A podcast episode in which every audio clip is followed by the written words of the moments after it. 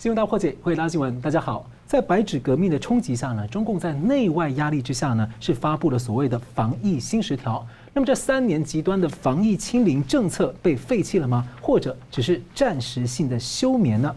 那么清零政策会是一个巨大的烂尾楼吗？如果是的话，它会如何冲击中共？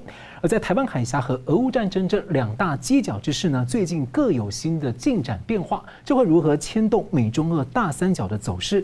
另外呢，我们上周呢，我们本周要继续连载分析啊，对中共绥靖妥协的常见的十种论调，由两位老师来谈。那么上周呢是谈以美论，那么本周呢，我们可以看到美国众议院呢才刚通过了这个国防授权法案了，这次涉及台湾的条款就有高达五十页，而且呢要五年内军事援助台湾是无偿的，高达一百亿美元。那么台海的防线啊，台湾究竟是一个？被利用的一个战争代理人，或者台海防线是美国和盟友帮助防卫台湾的一个代位战争呢？那么两岸一家亲，究竟是谁跟谁亲？我们等下分析。那么另外呢，由于 YouTube 的审查限制比较多，大家其实都呃各。内心自有冷暖自知啊，因此呢，我们继续邀请大家转移前往一个新平台，叫做“干净世界”来订阅我们的频道。那么，包括 iOS 跟 Android 的系统呢，都有 App 可以下载使用。那么，期待大家在那里安心交流，畅所欲言。那我们介绍今天的破解新闻来宾，台湾大学政治系名誉教授林居正老师。呃，主持人好，宋老师好，各位观众朋友大家好。政治大学国际关系研究中心资深研究员宋国成老师。呃，主持人好，明老师好，各位观众朋友大家好。两位老师好，那这次的白纸革命冲击啊，然后中共在七号发布了所谓的防疫新十条，有不少观点认为这个清零啊，实际上成为一个巨大的烂尾工程，而中共在积极的甩锅给地方官员啊，进退两难。而政策的走向解读呢，有可能之一是就放弃动态清零，可能之二只是清零暂时进入休眠，而不是终止。那在二十大会议前的三年来，习近平跟清零这两个字几乎是呃紧紧捆绑，大家嘲笑他叫做一个清零宗哈。那对清零的调整呢，从权力面向有几种解读可能，像说呃当局引蛇出洞啊，或者说习近平的权势威信被重创，也有认为其实习的权力很巩固，才有自信啊做出这样的大反转。所以我先请教宋老师，你怎么看？中共真的会放弃清零吗？那原因是什么？第二个是你怎么解读这个对习近平权力上的影响？好的。呃，基本上是主观上是不愿意放弃清零了啊，可是客观上他又不得不放弃。可是，一旦放弃的话，又会造成一个极大的风险啊。呃，所以简单来说的话，就是说主观上不愿意放弃，客观上必须要放弃。但是呢，啊，考虑到它的风险后果，又不能放弃啊，所以应该是不愿啊，不必须又不能六个字来表达。OK，好，首先我们就不愿的是啊这个方面来说的话。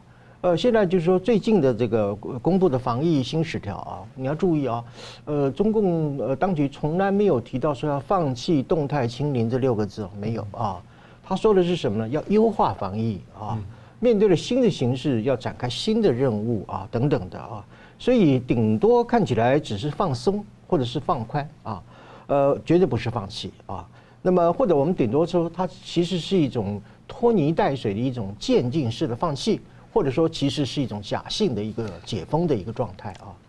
呃，现在整体看起来，中共的清零政策基本上，我认为是一种所谓的无政府状态了啊。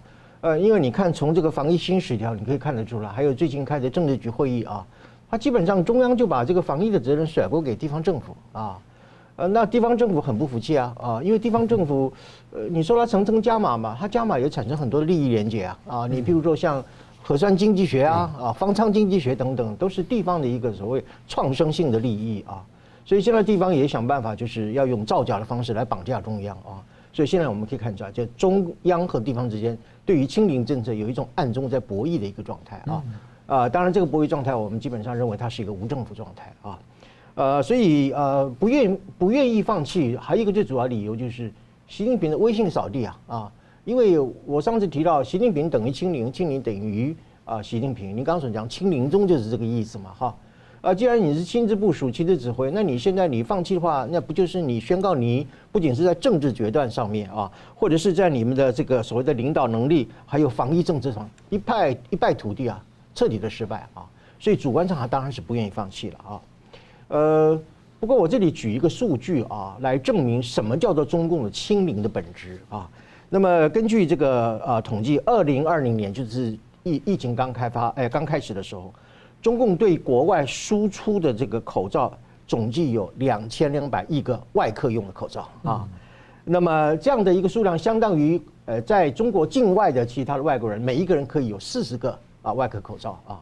呃，那么他出口，中国出口了有二十三亿套的这个防疫服，就是我们常看电视上看那个大白穿的那套衣服哈，十亿套的快筛的那个盒子等等的啊。还有一个非常重要，就是说在二零二一年一整年当中，中共对外总共输出了四千六百万的国产疫苗。那么远高于他在国内对他的中国百姓所施打的疫苗的人口四千万四千零五十二万，差距在五百接近五百万之多啊！你对外面输出了四千六百万，你自己国内的人民打的也不过才四千万，啊，差距这么大，这就可以显示就是说，中共是首先是怎么样要去维护他的所谓的大国外交，要维护他的所谓的外交的颜面，完全不顾人民的一个健康。至少我们从这个优先秩序上来看。他是先摆出一个大国的一个啊面子外交，那么接下来再考虑到他的人民的生命和健康的问题啊，那么这个数据就可以说明什么叫做中共清零的一个本质啊，那么这个是就不愿这个面来说啊，那么就所谓的必须的原因来讲的话，也有三个因素，第一个就是说在科学上你必须要放弃清零，为什么？人类历史上以来从来没有说可以把一个病毒清除到连一只都不剩的这样一个事实啊。只要人类的生态链存在着，病毒本身就会跟人类共存啊，这是一个呃整个呃所谓的传染病学的一个历史发展的一个啊结果啊。另外一个就是不允许呃经济上不允许，什么叫经济上不允许呢？就是你必须清零啊，呃，因为你不清零的话呢，呃，经济上呢会产生，呃，你不放弃清零的话呢，经济它会产生呃上次我讲过的有十五个经济危机啊。而且这个十五个经济危机的这个数字的表现是继续在恶化和下滑当中啊。我举最近的一个数据，就是十一月份的这个中共的这个进出口啊。那么在这个出口部分的这个金额同比下降了有多少？百分之八点七啊。那么它的进口的货运量啊，同比下降了百分之十点六啊。呃，十一月份的贸易顺差呃，仅仅达到了六百九十八点四亿。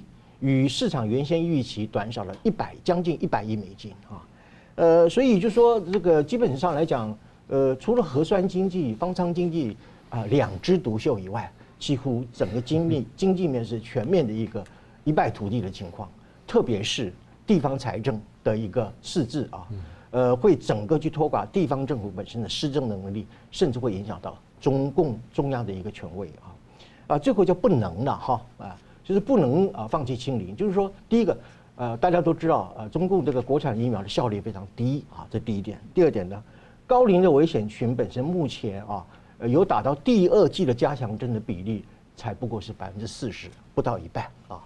所以你现在一旦放弃清零之后，就会产生一个大面积的一个感染，甚至会产生死亡的一个现象啊。呃，有科学家已经保守的估计，就是说保守估计啊，大概会死掉六十万以上的。高龄的危险人群啊，啊，甚至一般的估计的话，可能会超过两百万啊。那么两百万这个数字本身基本上已经超过美国的死亡的总数了哈。呃，所以就说我们从这个啊主观上不愿意啊，客观上又啊不能不放弃啊这个清零。呃，可是呢，呃，你这个一旦放弃清零之后呢，就造成大面积的一个死亡，呃，甚至造成一个很大的一个经济的危机啊。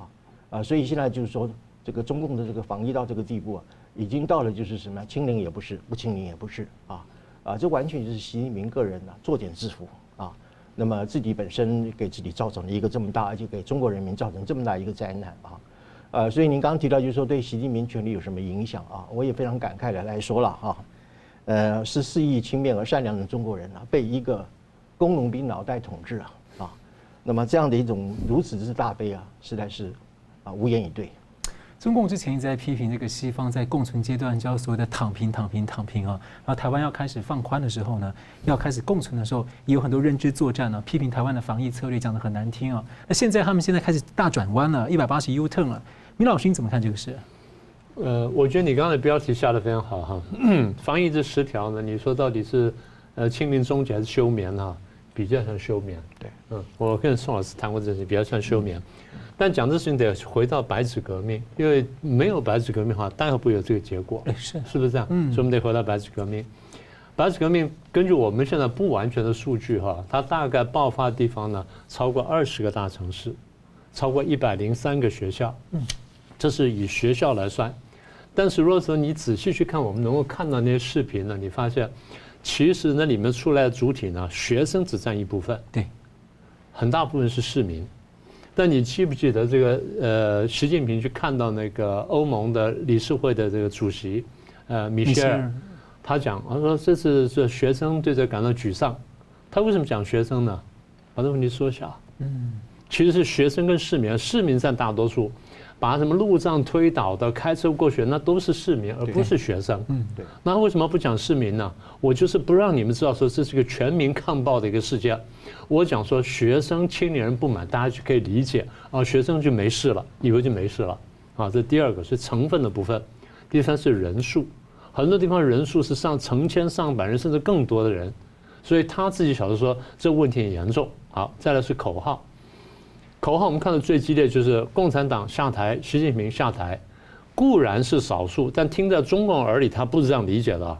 中共对权力的那种感觉呢，跟我们感觉是很不一样的。它是一种病态式的敏感，我们讲过很多遍。而且旁边人都鼓掌，旁边人都鼓掌欢呼，跟着喊。就是我不跟着喊的话，我是感同身受的。也就是他中共的理解跟我们理解不一样。我们理解就是啊，群众运动嘛，难免会有过激口号了。那讲了两下，那过去就过去了。那最多拿过来关个十天八天就会了。那他是不是很怕西奥塞斯谷那一景？他鼓掌的时候，一个人喊就全倒了。对，我等下就要讲这件事情，就是要讲这件事情。所以我把以上加起来，中共理解什么？这就是颜色革命，这就是要推翻我共产党的。当有人这样喊出来的时候，我就必须十分警惕，因为这个就冲着我共产党来。好，所以如果我理解这叫颜色革命的话，那以中共的脑袋，他理解什么呢？这是革命的低潮了。对。革命低潮，我们怎么样子呢？列宁教导我们，碰到革命低潮的时候，我们就要退却，我们就要退却。所以第一件事情就是安抚群众，啊，我们先放松什么等等。所以清零的十条啊，这防疫新十条就出来了。然后我要打散群众，怎么打散群众呢？我先把最容易闹的这批学生呢，先把你打散。怎么打散呢？提前放假回家。嗯，提前放假回家之后，就少了一部分。不是说他当然知道市民也会闹。但市民你没办法打散呢，对，所以先把是学生呢先打散放回家，让你少掉一部分，也就是我把群众可能的群众数目减少，再来我干什么呢？我要抓人了，啊，抓人了，呃，抓人我等下再说。所以现在我要呃要这个转移大家注意力，怎么注意？怎么转移注意力呢？我们来谈经济，谈经济大家就转移注意力，大家记得吗？文革之后呢，大家人人仇恨在心啊，派系斗争啊，然后那个仇恨呢大到不得了，是群众跟群众斗，团体跟团体斗。那邓小平上来，你要化解东西怎么化解？哎，咱们去赚钱，嗯，咱们去发财。我们搞改革开放，大家看哦能赚钱了，啊就不去想那个仇恨的事情了，也就是把大家注意力全部转到另外方向去。现在当然你不是说大家是这个过去三年生活很困苦吗？好，我们现在来赚钱，好，大家就忘记了。所以这他策略成不成功不知道，但他是这样想的。但讲到这里，我们就要注意到，你说经济真的能很快很快发展吗？不见得。呃，我记得那时候你跟我讲过，短期之内我们不是讲过很多产产业链外移吗？外资也离开了吗？然后很多富人也移民了吗？这些钱能够很快回来吗？不见得。钱可以很快回来，产业链很难回来。是，产业链是一旦动了之后呢，就很难再回来，除非你的条件好的不得了。好，这第二个，第三个。倒掉这些中小企业啦、餐馆啦、商店等等，你现在怎么样能很快能恢复？不是那么简单的事情。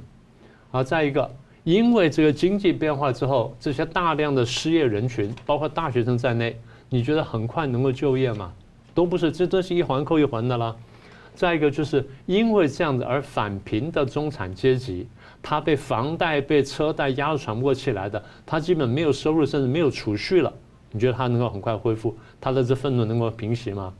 再一点就是，你放松防疫之后，就刚宋老师讲的，你疫情会不会反扑？到时候你要怎么办？所以我们才说，他这是表示休眠，而不是放弃清零。再来，他会干什么呢？一定是大规模抓人，但是暗中抓人，然后消灭领导者。现在我们已经看到了，他已经派专案组进到这南京传播大学，然后不是说有有什么台湾口音跟跟这个香港口音的吗？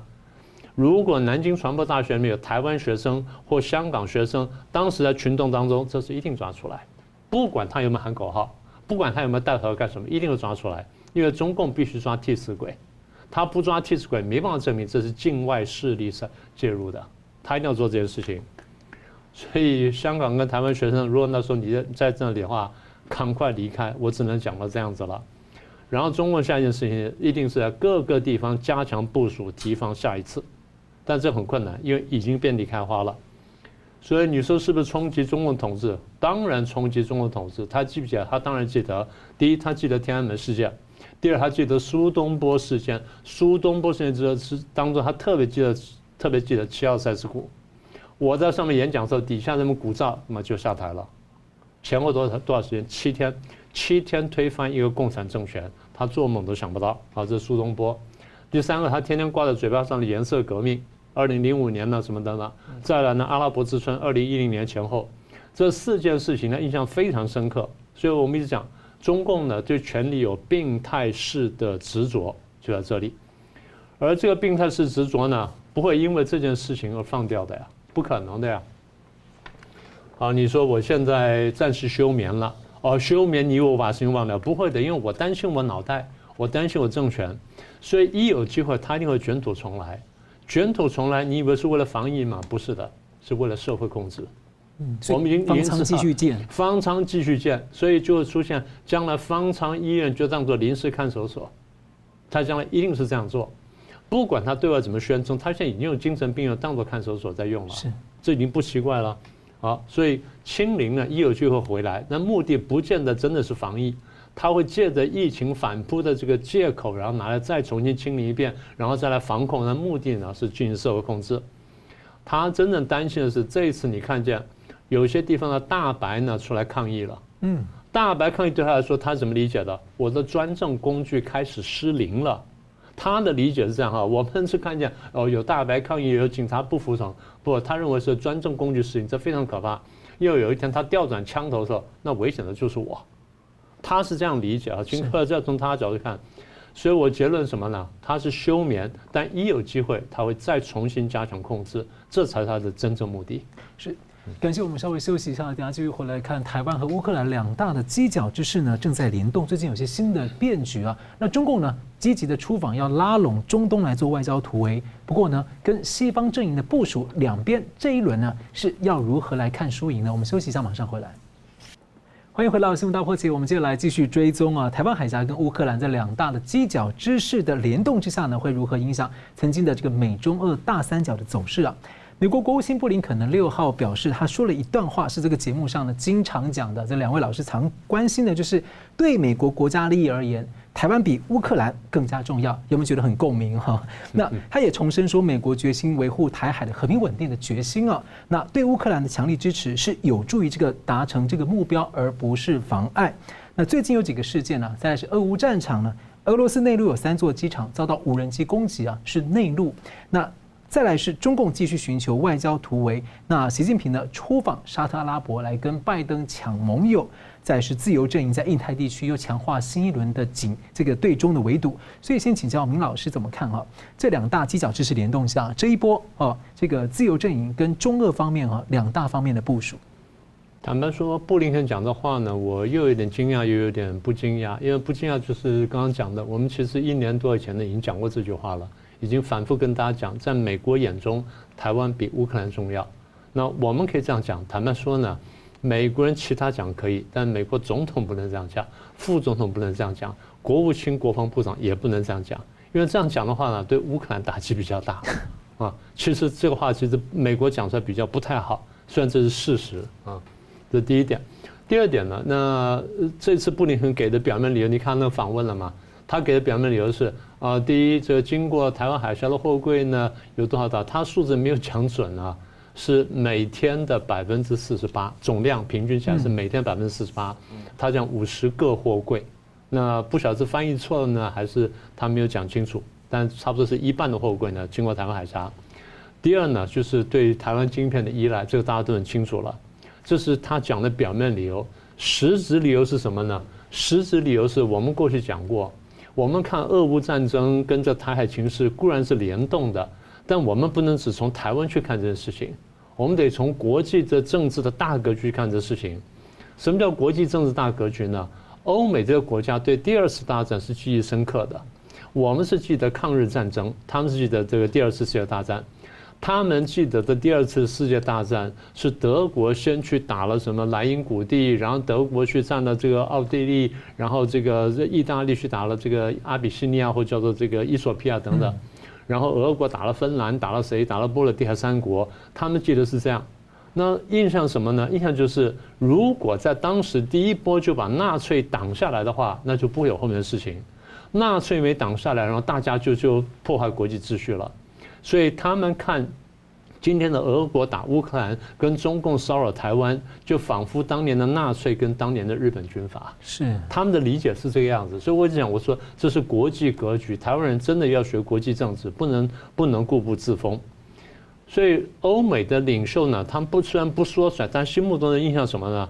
如果面对这次俄国的动作跟中共动作，我不反击的话，他们一定得寸进尺。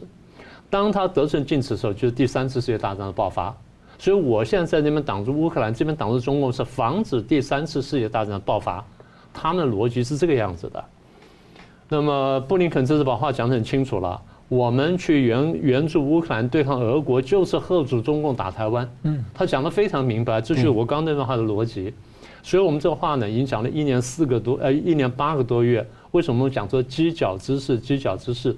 这虽然是很简单的国际关系的术语，但背后意思就这么丰富。好，那现在问题是，台湾的大小粉红们，居然还有人现在还在讲说啊，美国援助了乌克兰，所以拖延了战争。你为什么不谴责侵略者呢？你去谴责帮忙的人，你这是这是什么逻辑？这是什么心态？反过来讲，如果说俄国打了乌克兰，欧美不去帮忙的话，乌克兰会战败，你觉得战争就结束了吗？乌克兰战败之后，俄国一定就会结合白俄罗斯跟乌克兰形成大俄罗斯联邦，然后就会去打摩达维亚、打波罗的海三国，去打旁边国家。当这件事情爆发的时候，美中共看见美国跟欧洲挡不住俄国，中共在亚洲就动手。你觉得他在亚洲第一个会打谁？你觉得他会打谁？请问各位大小粉红们，你觉得那天中共会打谁？你们难道看不见？你们很多还是退将呢？所以台湾的重要性呢，不只是说啊这个啊什么护国神山，那当然很重要。但从国际战略的逻辑来看，现在台湾恰恰好是美中争执的热点。我们再说一次，什么叫热点呢？一个地区或一个国家有两个以上的大国有高度兴趣并且介入，而一个大国从右边介入的时候，另外一定从左边介入，就针锋相对，这叫热点。热点呢很痛苦，但热点很安全。这就我一直讲的逻辑，空前难受，但空前安全，因为两国都要争你，然后两国又拉又又挤又干什么？你要跟难受极了，但你安全极了，因为呢，两国都不敢真的丢掉你。那利用这个时间好好练肌肉。对，所以热点要做事情就是赶快自立自强，让你变成更强大的热点，甚至你可以变成一个主导战局的一个人。嗯嗯，这是我说逻辑，这个棋子棋子论的逻辑。以色列就这么做。对。好，那么我们再往下讲一步。如果美国在台海失败了，美国一定要退出亚洲。美国退出亚洲的时候呢，它从世界霸权地位就要下滑。当美国霸权的地位下滑的时候，美元的地位一定下滑，因为美元是滥发的，大家都知道。所以一个滥发的美元要维持住它的这个信用，是靠它的国力，靠它的可能的潜在的经济发展。这样他觉得说，大家觉得说美元是可信的。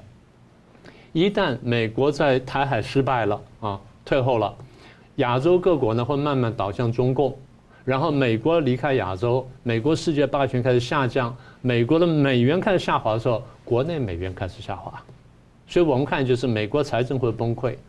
如果我们在台湾看见这些东西的话，美国应该有聪明人也看到这些东西，所以逻辑是什么呢？逻辑是乌克兰可以丢掉，但台湾不可以丢掉。这就讲说，台湾比乌克兰重要的地方在这里。那为什么美国不要这样讲呢？美国这样讲的时候，打击乌克兰士气。不然现在可能觉得他我已经做了那么多，乌克兰放心了。这第一个，另外一点就是他有把握乌克兰大会打赢啊，所以他敢这样讲。是啊，所以那你刚刚问到美中的布局，那日本现在要参加澳英美同盟了，然后澳洲的核子潜艇呢要加速。那如果不加速的话呢，那美国潜舰就直接进驻澳洲。英国下议院呢，他访问台湾，然后说要援助台湾了。好，你说习近平访问沙乌地阿拉伯有没有用？有用，但效果是有限的，因为美国在沙乌地布局了几十年，沙乌地精英从上到下基本上受美国教育的。嗯，啊，这第一点。第二点就是。沙乌地阿拉伯呢，当然愿意接待习近平，因为他跟美国闹得不愉快，他拉中共过来呢，当做一个跟美国讨价还价筹码用，这才是真正的重点。那么如果俄国失败的话，那我们现在真正面对这问题，这个其实在八九个月前我们已经谈过这个事情了。那普京怎么办？普京要去哪里？好，那普京不管是外逃还是被抓，还是被审判，还是干什么？好，那中共要怎么面对俄国？怎么面对一个战败的俄国？最后就是我们在反共反了几十年，然后现在呢，美国、欧洲、日本、澳洲、加拿大，全世界的主要国家都来帮助台湾反共反中共，台湾怎么还有一些人还没看懂？难道这几十年来我们反共是假的吗？如果是反共是假的话，那老蒋的反共是假的吗？是错的吗？你们也曾经跟我两蒋去反共的，去那难道这是假的吗？那我们外省人逃到台湾来反共，反了几十年，反假的吗？讨假的吗？所以我想提醒，就是不要被中共洗脑，被统战搞到这这个热是这个心血沸腾而不自觉。简单说，还是这要分清楚，中共绝对不等于中国，这点请大家一定要想清楚。没有中共才是真正的中国。是的，同样问题也请教这个宋老师怎么看这次的两大阵营的布局？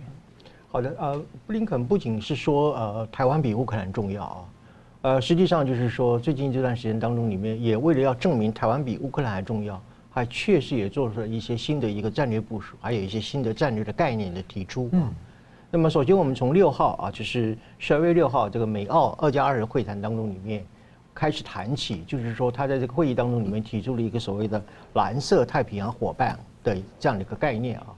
呃，注意啊，这个伙伴不只是啊贸易伙伴啊，它这个海伙伴的意思是海军力量的存在。美国在这个地区的海军力量的存在，什么叫海军力量的存在呢？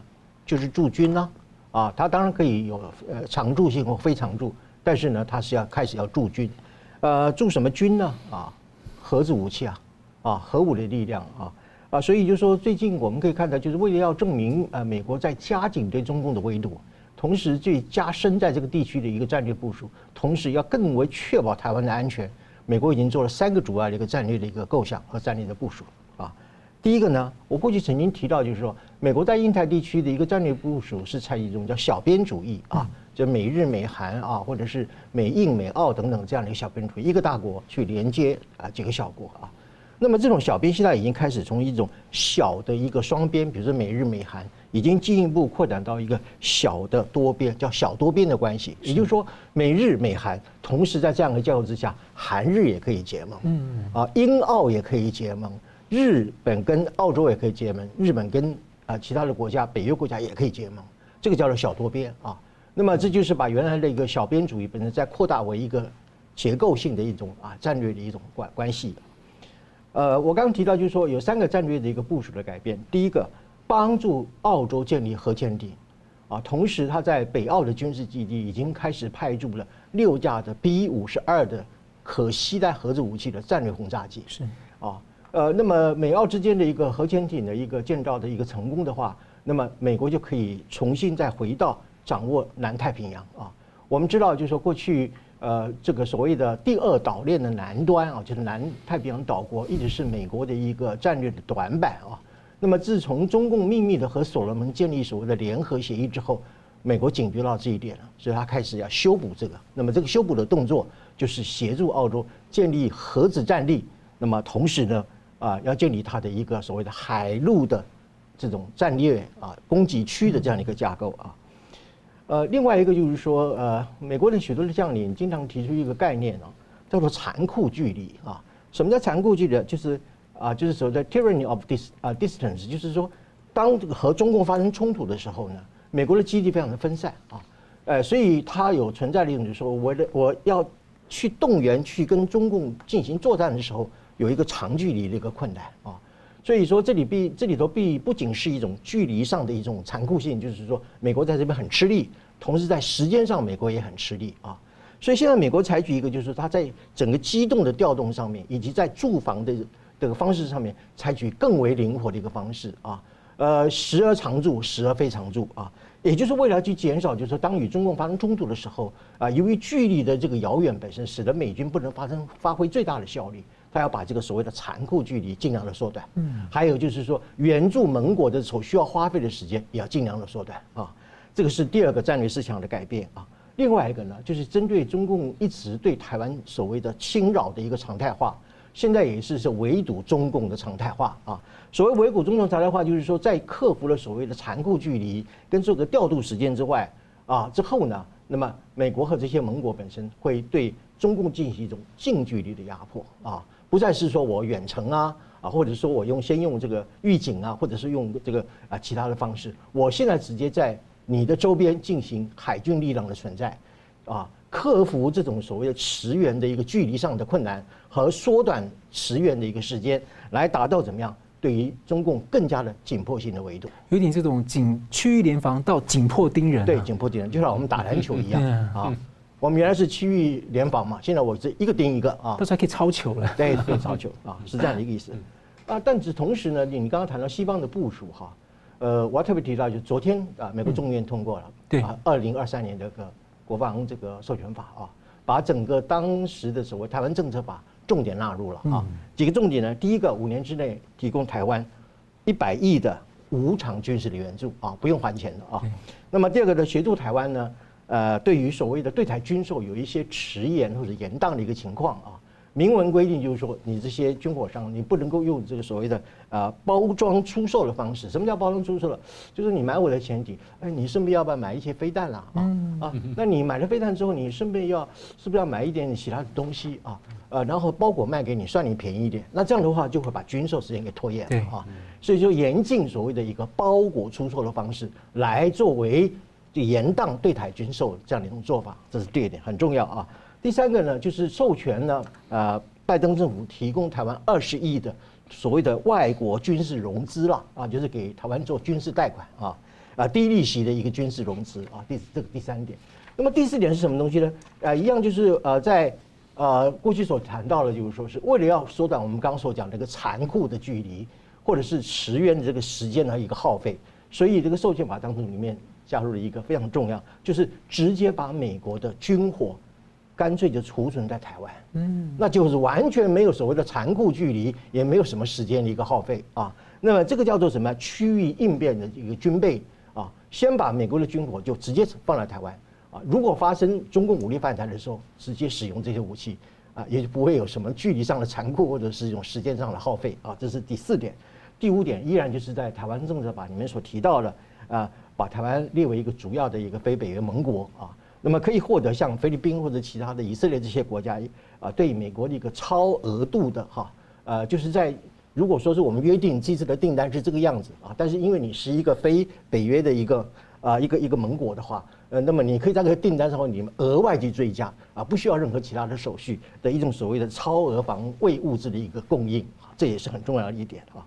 呃，所以说还有一个就是说，在这个国防授权法里面提到一个非常重要的一个政策性的宣示，就是说，美国认为啊，当初和中共建交的一个决定啊，除了他没有说好像当时是一个严重的错误以外，他非常强调，啊，这个建交的决定是建立在啊双方约定台湾议题必须要和平解决，嗯，但是中共呢的做法破坏了这样的一种默契和这样的一种决定，啊，所以呢，美方对这个。啊，中共呢不再做有任何希望呃期望性的一个期待啊，呃，所以从这个看这个这个这个方面来看的话，我认为呃这个二零二三年的国防授权法一旦实行下去的话，两个结果，一个一中原则彻底被掏空，第二个美中三公报呢彻底被撕毁啊，所以总的来讲的话，就是说当中共对台湾的压力越大的时候，美国对中共的围围堵和对它的一种反制更加的明显，而且是更加的严重。是，感谢我们休息啊，我们等下接着回来看呢。就是我们之前有连载这个反驳一些所谓的绥靖的十种论调。那我们这一杯这个礼拜要谈的是所谓的代理战争论，还有就是两岸一家亲论。在美国做成这个样子的时候呢，台湾究竟是一个战争的代理人，或者呢，美国跟盟友是来帮台湾打代位战争呢？我们休息一下，马上回来。欢迎回到《新闻大破解》。两位老师呢，持续在节目上呢，在连载分析啊，对中共绥靖妥协的常见的十种论调。那上个星期我们谈的是以美论跟所谓的美国霸权论，而本周呢，美国国会众议院呢正好通过了国防授权法，对台湾有大量的支持，而美欧多国也在持续的强调台海和平的这个稳定的重要性。不过呢，我们在台湾还是经常啊，在这个 Line 啊或是一些软体上面看到一些论调啊，就是说台湾只是西方的战争代理人啊，只是他们的马前卒，而两岸呢都是中国人一家亲，中国人不打中国人。请教两位老师怎么看？先请宋老师。嗯，呃，台湾绥靖主义的第六种论调呢，叫做代理战争论啊，呃，就是有些人认为啊，台湾采取一种亲美抗中的这样一个战略呢，等于是说台湾呢代替美国或者代理美国啊对中的一个作战，成为啊美国的一个棋子，或者是充当美国的一个对中战争的炮灰啊，所以因此我们应该要远离美国啊，放弃所谓的亲美抗中的的这样的路线。才能够防止什么样啊？两岸开战，这是代理论啊。呃，譬如说最近有一个论调，最新出现一个论调，叫做台湾乌克兰化啊。呃，这种论调认为美国啊支援乌克兰抵抗俄罗斯的入侵啊。美国对台湾持续的军售呢，啊，先是刺激了俄罗斯，接下来是刺激了中共对台湾啊进行武力的威胁啊。这个是一种非常明显的一种倒果为因的一种认知的一个偏差啊，呃，你在想说美国支援台湾的一个军售的时候，你怎么不想一想这样的事情是因为中共不断对台湾啊实行武力压力的一个结果呢？啊，呃，那么美国支援俄罗呃乌克兰抵抗俄罗斯，不就是因为遭受俄罗斯的一个侵略所导致的一个结果吗？啊，所以这个很明显的一个倒果为因啊，甚至认为就是说。这样的一个结果呢，就是我们亲美啊、抗中啊，呃，会使得台湾乌克兰化。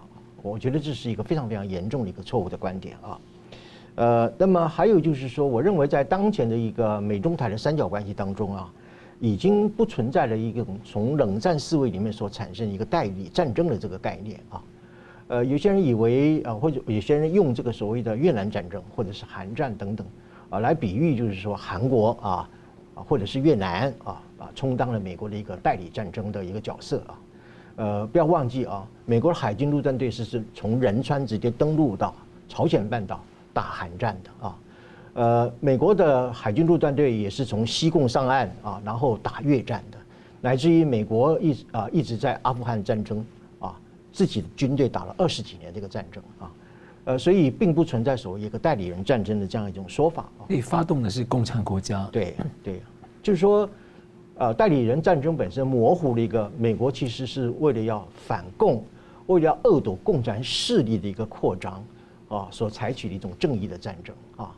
呃，那么故意把这样战争啊扭转成为就是说是啊受援国家本身代理了美国来进行一种战争啊，这是非常非常错误的啊。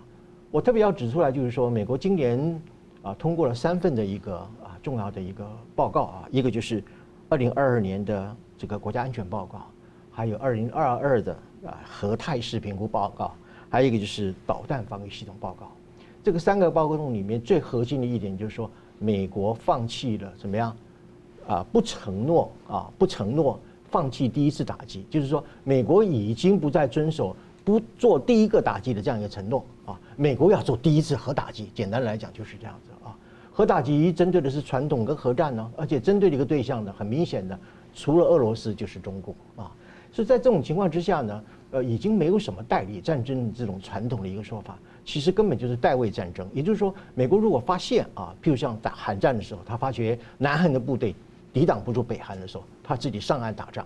啊，他发现南越的部队抵不上北越的时候，自己派军啊到中南半岛去打仗，啊，阿富汗也是一样啊，呃，所以呃，如果美国有一天认为呃两岸的军力确实是有啊相对的悬殊啊，呃呃，台湾可能没有办法抵抗呃抵抗这个啊抵挡中共的这个军事压力的时候，美军有可能就是直接上台湾上岸，直接打一个叫做代位战争啊，因为过去的这个韩战也好，越战也好，阿富汗战争也好。啊，美国都是自己上场上去打的，啊，不存在所谓的一个台湾作为一个代理啊，或者韩国作为一个代理，或者是越南作为一个代理战争的这样的一啊一种说法啊，呃，当然当时是存在一个美苏一个对抗的情况啊。呃，但是就几个个别的战役上来讲哈，美国都是亲自上上上场的啊，所以他呃不再说是说把台湾当做是他对呃中呃对中战争的一种代理人，他直接就是什么啊帮助台湾啊通过打败中共来保护台湾的安全，这个叫做代位战争啊。所以呢，所谓的代理战争论呢，根本就是不成立的啊，也不存在的。那么关于台湾绥靖主义的第呃第七个论点啊，第七个论点就是所谓两岸一家一家亲论了啊。呃，那么两岸一家亲论呢，呃，基本上呢是啊呼应了中共啊统战的一种所谓的亲情勒索了，或者是一种叫做情感的绑架啊。呃，如果两岸真的一家亲的话，我相信呢。啊，就不会，或者是不应该有啊全年无休的这个军机的扰台啊，也不应该说一天到晚在侵犯这个台海中线的这种所谓的新常态啊，更不应该发生佩洛西的访台之后所谓的围台军演啊。呃，这种矛盾的地方就是说我时常那个送点水果给邻居吃享用啊，可是我偷偷把我的垃圾丢在你们家门口啊，这个意思就是说，你假如真是一家亲的话。就不应该有这样的一个威胁台湾的一个动作。我想这个不需要我们专家来说，像一般稍微有一点常识的人都能够了解啊。呃，还有一点就是说，如果你真的两岸一家亲的话，你这个你也不应该整天放任那些五毛啊、小粉红啊，来进行一种啊认知作战呢啊，网络的一种仇恨的动员啊，把台湾人称什么弯弯啊、呆包啊等等的啊。呃，这种这种仇恨的动员其实。呃，不仅是使得两岸一家仇啊，呃，没有任何情感的联系啊，也没有任何情感的一种作用啊，啊，所以我认为两岸一家亲啊，我觉得台湾的绥靖主义者哈，呃，你不能够只选择啊，呃，两岸一家亲这个部分，但是你却从来不去提中共对台军事威胁这个部分啊，呃，因为甚至包括有很多的学者就认为，就中共的对台政策呃一手硬一手软。那你总不能一直提那一手软的部分，那一手硬的部分你就只字不提啊？这个就是所谓的选择性的认知偏误了啊。呃，所以我觉得就是说，两岸一家亲，这是一种最为煽情的，是一种情感绑架的，是一种道德勒索的。也就是说，对于中华文化当中里面的家庭的伦理所进行的一种政治滥用，同时也是对两岸人民一种情感上一种虚假的操纵。所以我认为两岸一家亲呢是既虚假，而且完全不能够接受。是明老师呢？呃，其实除了刚刚宋老师所说的这些东西，你要尝试想想都站不住脚。但是呢，中共就用各种各样，其实实质上的是自相矛盾，然后完全站不住的东西呢，对台湾统战。而台湾很多人居然就照单全收，然后听下来还眼泪汪汪，非常奇怪。第一个就是代理战争论。代理战争论有两个变形，第一个变形叫马前卒理论，嗯，就台湾是美国的马前卒，跑去跟中国打仗；第二是炮灰理论，啊，这是一样东西。其实你仔细看一下，我们讲过很多次了，美国是从来不愿意跟拥有核子武器的国家真正爆发战争的。中共拥有核子武器，所以中共有核武之后，美国就不会真跟他打仗，然后中共也不敢真的跟美国打仗。就越战，他摆出个要进兵，但从来不敢进兵的姿态。我们已经看出来了，那么也就是说，美国对中共现在，如果说我又不喜欢你的这个共产主义，我又反共，但我又想跟你做生意，但是我又又怕你威胁我什么等等，那我现在怎么办呢？讲来讲去，美国真的还是用对付这个苏联的办法，就是用和平演变啦，或用颜色革命啦，或你说围堵理论，或叫什么都可以。那中共也心知肚明，那也就是说，对，那我不想打仗，但是我想对付你。中共对美国何尝不是这样子？我也很讨厌资本主义，我很讨厌美国，我想对付你，我想扳倒你，但是我不想跟你打仗，逻辑是一模一样的。所以不愿意打仗这是事实。那美国如果说不愿意打仗的话，他一个最简单的逻辑就是，既不愿意中共打台湾，也不愿意台湾制造问题让美国卷进对中共的战争。所以简单说就是，美国一定要吓阻台海地区爆发战争，不管是中共挑起还是台湾挑起。所以中共挑起去，我就要吓住，让你不敢去动作。台湾呢，我也对台湾要吓住，你不能搞台独，你不能干什么。所以我不能说我反对台独，但我可以说我不支持台独。你要听懂我的话。那么说来说去就是，如果美国真的要 要让台湾去打代理战争的话，那就要搬砖头砸脚，那就我自己要进去就要打仗了。所以就刚刚宋老师讲的，我从代理战争变成代位战争了嘛？那我为什么做这件事情呢？那反过来说，台湾这么重要，我要保台湾的话，那我就最好不要爆发战争，因为一旦爆发战争，台积电什么这都受影响的话，那我的供应链会断掉的。不是说哎，我战争打赢了后面会怎么样？好，那现在再往下往下走一步，我们过去反复讲过，美国对这个两岸呢，第一是战略模糊，现在是基本上呢，安全上是战略模糊，但军事上面我战略清晰。为什么？因为现在看起来，你中共对台湾的军事威胁比较大了，所以我不断要提醒你，我美国在这里，我美国在这里，在这里，然后你最好不要动手，这叫做明确的吓阻。所以军事上比较战略清晰。但中共一旦真正退退到一定程度，美国相信着，美国一定回到战略模糊。但第二点就我刚刚讲了双重吓阻，双重吓阻我再讲一次，既要吓阻中共打台湾，也要吓阻台湾呢去去挑战中挑衅中共，或者说真正片面宣布台独，然后引爆战争，然后使得美国卷卷入战争。那么也就是我们刚讲的，台湾夹在两强当中，这不就是热点的概念吗？台湾是一个是一个当两强当中的热点。然后台湾是一个棋子，你刚刚讲的非常好。那这个热点，这棋子呢，就要赶快健身，让我自己变得非常强大，强大到就是说我甚至可以左右战局的地步。那这个才叫真正高明棋子。所以我们说的棋子不是一个单纯的被动的概念，它其实还有它主动的一面。问题是你怎么去做？那我也常常讲，台湾对美国呢不能百依百顺，台湾对美国呢该开口要东西就开口要东西。该多要就多要，也不用客气，因为现在美国有求于我们，我们固然有求于美国，但美国也有求于我们，这都是非常清楚的。那我们呃过去讲说，哎，中共拿台湾来玩美国，毛泽东讲的非常清楚啊。金门马祖呢，就像两条两只手，你看有趣不有趣？我拿着这两只手，又可以拉住蒋介石，又可以拉住美国。毛泽东话讲了这么白，邓小平也这样做，他们历届领导都是这样做的，我们现在还看不懂吗？台湾这些粉红们还要自己骗自己吗？所以我再说一次，美国现在目前在台海呢，绝对不是什么代理战争，他当然更不希望走到代位战争，他真正想做的事情就是吓阻战争在台海爆发，不管是挑起来的。然后这第一个问题，第二个问题，两岸一家亲理论，呃，这个也有两个变形，一个就是美国煽动这个两岸的中国人呢自相残杀。然后第二就是两岸一家亲呢，所以我们不要去跟美国在一起，我们要我们要中国人站在一起，这听起来都非常好。就刚刚就是宋老师讲的，这就是亲情勒索。两岸同文同种，这我们都承认。但是我请问一下，谁先放弃中华传统文化的？谁先放弃中国传统历史的？然后中国现在说啊，讲传统文化了，请各位注意看，中共在讲传统文化的时候，统统是用来统战台湾用的。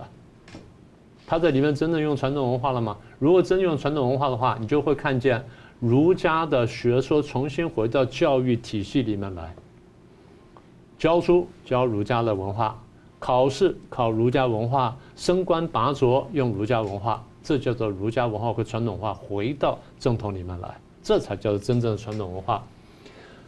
那再往前次进一步讲，就是我常开玩笑，中共对外国呢经常讲和平共处原则。啊，就是我们两国之间领土跟主权的完整、相互尊重，然后平等互利，然后互不干涉内政，然后我们和平共处。你对很多国家都讲的话，甚至跟美国当时打到不可开交的时候呢，都提和平共处原则，美国接受了。你对于号称两岸一家亲的台湾同胞，你给的条件还没有到和平共处原则，还差于和平共处原则。所以，如果真是两岸一家亲的话，那。刚才讲到了，你问的三天两头经济制裁台湾，而是没有理由的。这两天好像什么鱼又被禁了吧？嗯，啊，对不对？什么东西又被禁了吧？然后台湾的凤梨，呃，时不时又发现有虫子了。然后台台湾什么的又出现问题了？你为什么一天到晚经济制裁？然后为什么天天开飞机过来？你说啊，现在因为台积电到美国去设厂了，所以飞机就要过来了。你为什么不飞到美国那边去吓他呢？奇怪了。台积电到美国去，你觉得台积电很高兴去吗？台积电可能是被美国逼去的。美国现在说我要给你这钱，让你要过来，因为我要保证我，而且他们讲，民主党可能希望这样的可以增加我的选票，嗯，这的确是事实，这真的会增加选票。那台积电呢？那没办法去了。那美国也给他相应的补偿啊。那你为什么什么事情都拿台湾？美国惹了很多事情，你都拿台湾出去呢？一九五八年八二三炮战，你说因为美国跟英国介入中东，所以我对台湾炮击。这一九五八年。一九九五年，李登辉访问美国，因为美国同意李登辉访美，结果你惩罚台湾。二零零二年是美国裴洛西来台湾，不是台湾硬拉来的。台湾硬拉，你就拉得来吗？就裴洛西来台湾，你又惩罚台湾，这叫两岸一家亲。你为什么不直接对美国发脾气？讲的轻一点是吃柿子捏软的，讲重点你欺善怕恶嘛。所以讲到底就是两岸一家亲，骗人用的了。那还有人相信呢？那就真的难以难以理解了。好，节目最后我们请两位啊，各用一分钟来总结今天的讨论。先请明老师。呃，我们刚提到清零呢会反复，所以大家要准备。哪些要准备呢？第一，一般的老百姓、大陆同胞要准备；第二，台商要特别准备好，下一次清零呢可能可能会更严重。这第一点。第二呢，秋后算账呢一定发生，一定要小心。在大陆的、台湾的学生跟香港的学生要特别小心，秋后算账呢，你们可能会变成替罪羊。第三，如果清零真的要放松的话，最快最快大概是明年三月以后。为什么三月呢？两会开完，李克强这人正式接班，真的这个交班完成之后呢，他才会认真考虑是不是放松清零到某个程度。这第一点。第二点，台湾比乌克兰重要。我们过去说过，现在美国自己讲了。那么也就是，它真的核心问题在于说，俄国在乌克兰、中共在台海这两个事情相互呼应之外呢，牵动到了国际秩序，这是美国跟欧洲特别在意的。台湾的重要性呢，美国现在已经亲口反复讲出来。那台湾的台湾的大小粉红们，你们真的想清楚。好，再来代理战争呢，我们刚刚讲了，美国是要吓阻战争在台海地区爆发，所以不会推台湾上去打仗。第二，一家亲呢是中共的亲情勒索，刚才宋老师已经讲过了，所以大家不要受骗，要想清楚，中共不等于中国，中共讲的话呢，你要三思，然后仔细玩味里面的含义呢，才会明白它到底阴险在哪里。宋老师，好的，呃，习近平的清零政策呢，基本上是一种独裁者的误判的结果啊，呃，可以说是作茧自缚啊，自呃自作自受啊。呃，那么现在是面临到了是一种死结的状态，就是说主观上不愿意放弃清零，客观上又必须要放弃清零，但是又不能放弃清零这样的一种局面啊。呃，所以呃呃这样的一个清零未来会处于或者是继续处于一个不确定的一个无政府的状态啊。我今天举了举了一个数据啊，就是中共总共输出的这个疫苗呢有四千六百万剂啊，可是他国内的民众只打了四千万剂啊。呃，中间差距的有将近五百万剂啊，这就证明的就是说，中共它是优先怎么样进行疫苗的出口，而不是优先的去保障人民的健康啊。呃，至于说这个台湾绥靖主义的两大理论啊啊，第六跟第七个理论啊，代理人战争当中里面，呃，我认为是不能够成立的啊。呃，因为啊，台湾本来就是要亲美啊，或者是国际上。友好的国家来帮助我们抵抗中共的侵略，啊，那么这本来就是国际关系本身一个联友治理的本质啊，而不是说因为我去联系友好的国家，变成我就去去代替他作为他的战略的棋子，或者是作为一种代理人战争的一个角色，这个完全是倒果为因的一种说法啊。两岸一家亲呢，就是用一种亲情和伦理来作为一种虚假的诉求啊，呃，既是一种道德的绑架，同时也是一种亲情的绑架。利用中国人的传统文化当中里面的家庭的伦理来进行对台湾的政治统战，啊，我觉得这个是一种道德上一个极大的一个瑕疵。最后我要说，啊，昨天所通过的国国防授权法、授权法这样的一个结果呢，必然造成一个中原则的彻底掏空，还有中美三公报本身形同废纸。好了，非常感谢两位来宾精辟的分析，也感谢观众朋友的参与，也希望呢大家尽快的加入新平台“干净世界”新闻大破解，每周三五再见。如果您喜欢我们的节目呢，请留言、按赞、订阅、分享，并开启小铃铛。那么，感谢各位呢长期对我们的支持。新闻大破解团队呢将持续为您制作更优质的节目。